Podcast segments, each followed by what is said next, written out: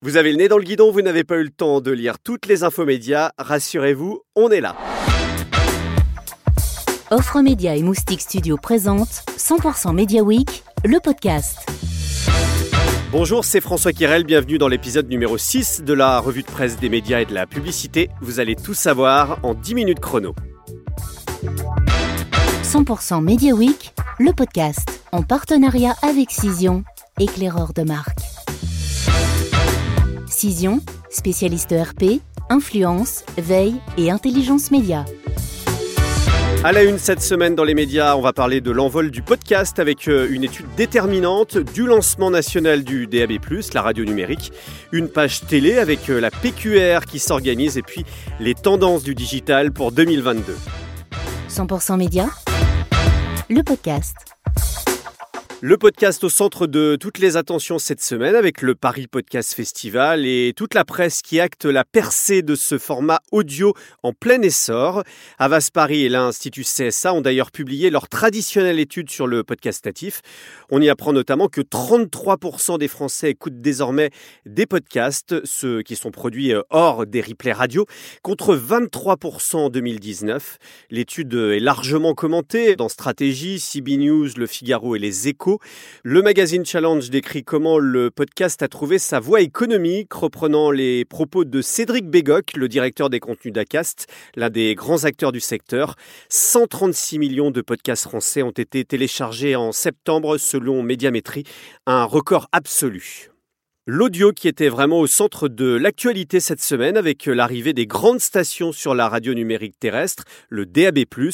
Thierry Amar a passé un coup de fil à Hervé Gaucho, membre du Conseil supérieur de l'audiovisuel et tête de pont des questions radio au Conseil.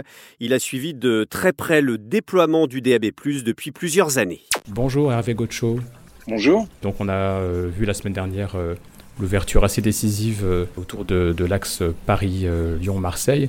J'ai l'impression que les antennes nationales n'étaient pas toutes super enthousiastes au début. Bah, en fait, il y a une difficulté, euh, déjà une difficulté euh, très conjoncturelle, c'est qu'avec euh, la crise sanitaire, euh, c'était assez compliqué euh, de démarrer euh, techniquement euh, ces antennes nationales. On a démarré le 12 octobre, donc on est parfaitement dans les temps. Mais même avant la crise, moi j'ai l'impression que même depuis 2018, euh, quand les projets ont, ont été annoncés, on a eu plutôt eu des freins en fait euh, des, euh, des, des grandes stations.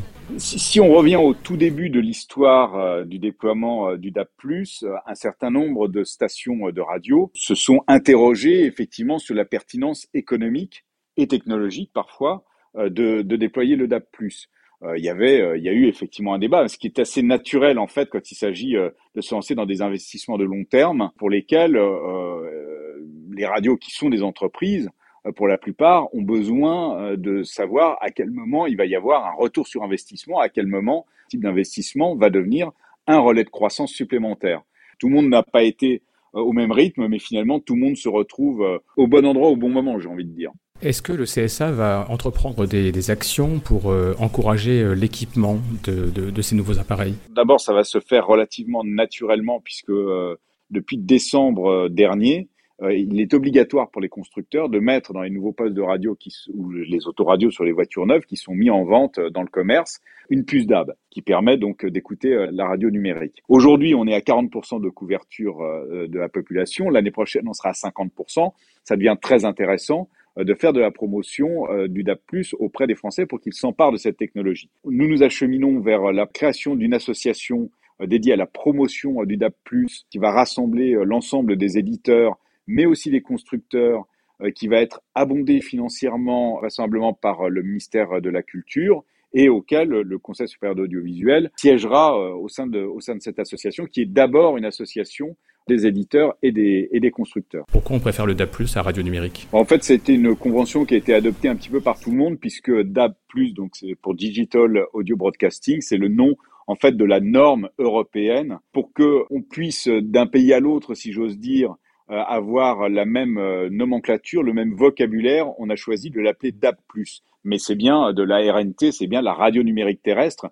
Mais est-ce qu'on peut imaginer un DAB+, enrichi pour avoir accès à du différé, des podcasts et ce genre de choses? Euh, non, parce que là, on est sur du, du, du hertzien, qu'il s'agit d'une expérience euh, euh, enrichie, d'une expérience meilleure que la FM, mais le fonctionnement est quand même relativement le même. Euh, on allume la radio et on écoute du linéaire.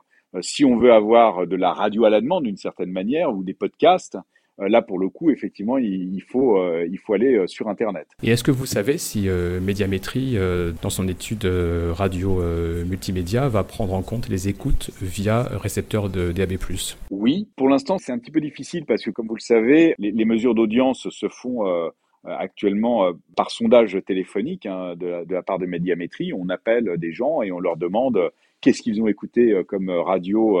que nous, nous, espérons, c'est que Médiamétrie va en venir à une mesure automatique qui permettra d'identifier automatiquement qui écoute quoi et surtout sur quel support, si c'est en FM ou si c'est en DAB+. Après la radio, un mot de télévision et le Parisien qui a interviewé Stéphane Sidbon Gomez, le directeur des programmes de France Télévisions. L'occasion de faire un bilan de la rentrée. Côté succès, euh, évidemment, la refonte de Télématin. Je ne pensais pas qu'on atteindrait ces niveaux-là aussi vite. Côté déception, euh, notons The Artist, le télécrochet de Nagui. Pour le patron des programmes, l'émission était une tentative, mais être confronté à The Voice ne nous a pas aidé. Fin de citation. Et puis côté nouveauté, il annonce le retour d'une émission culinaire type Masterchef sur France 2, une adaptation de Flirty Dancing. Des magazines comme euh, Chemin de traverse avec Agathe Le Caron et puis euh, Julien euh, Bugier qui va décliner en format long la séquence J'ai une idée pour la France qu'il a créée au journal de 13 heures. La fusion de TF1 M6 qui était de nouveau sous les projecteurs cette semaine avec l'événement Média en scène organisé par les Échos et France Info. On a pu assister à une table ronde euh, avec Nicolas Taverneau, le patron du groupe N6, le patron du groupe TF1 Gilles Pélisson et puis Delphine Ernotte, la présidente de France Télévisions. Tous ont plaidé pour la fusion des deux groupes privés. Le point cite euh, d'ailleurs Delphine Ernotte, des nains face aux Américains, un véritable plaidoyer pour euh, la fusion TF1 M6. Et puis le quotidien Les Échos qui revient sur les ambitions de la PQR en TV locale pour contrer BFM Région, cinq groupes de la presse régionale, La Voix du Nord, Sud-Ouest, Le Télégramme, La Nouvelle République et bientôt le groupe EBRA ont créé la société Territoire TV. L'objectif c'est de faire monter les audiences et de mieux monétiser en s'appuyant sur les plateformes numériques mais aussi sur euh, la régie 366. Le groupement diffuse déjà un magazine hebdomadaire et d'autres émissions sont en chantier. 100% Média, le podcast. Côté chiffres, la CPM a publié les derniers résultats de l'audience des marques de presse. 96% des Français sont touchés par ces marques. C'est ce que nous apprend cette étude One Next. 69% via la lecture digitale. C'est un peu moins que pour la vague précédente. Au classement, le couplage des titres de presse régionale commercialisés par 366 reste en tête. Le Figaro est la première marque de presse devant Télé Loisirs de Prisma Media.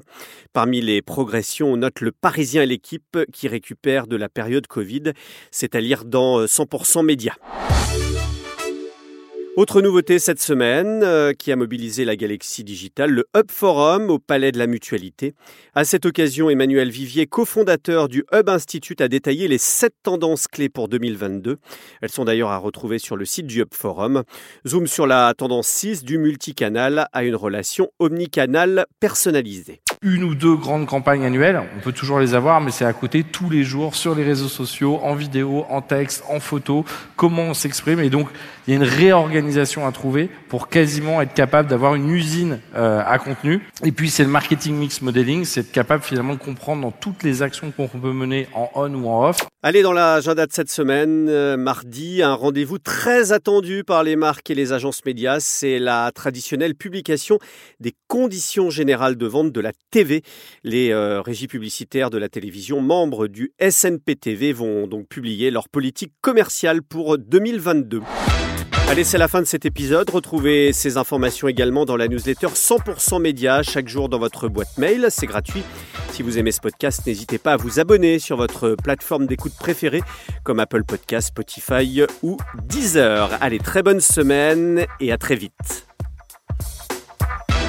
100% Media Week, le podcast en partenariat avec Cision, éclaireur de marque. Cision, spécialiste ERP, influence, veille et intelligence média.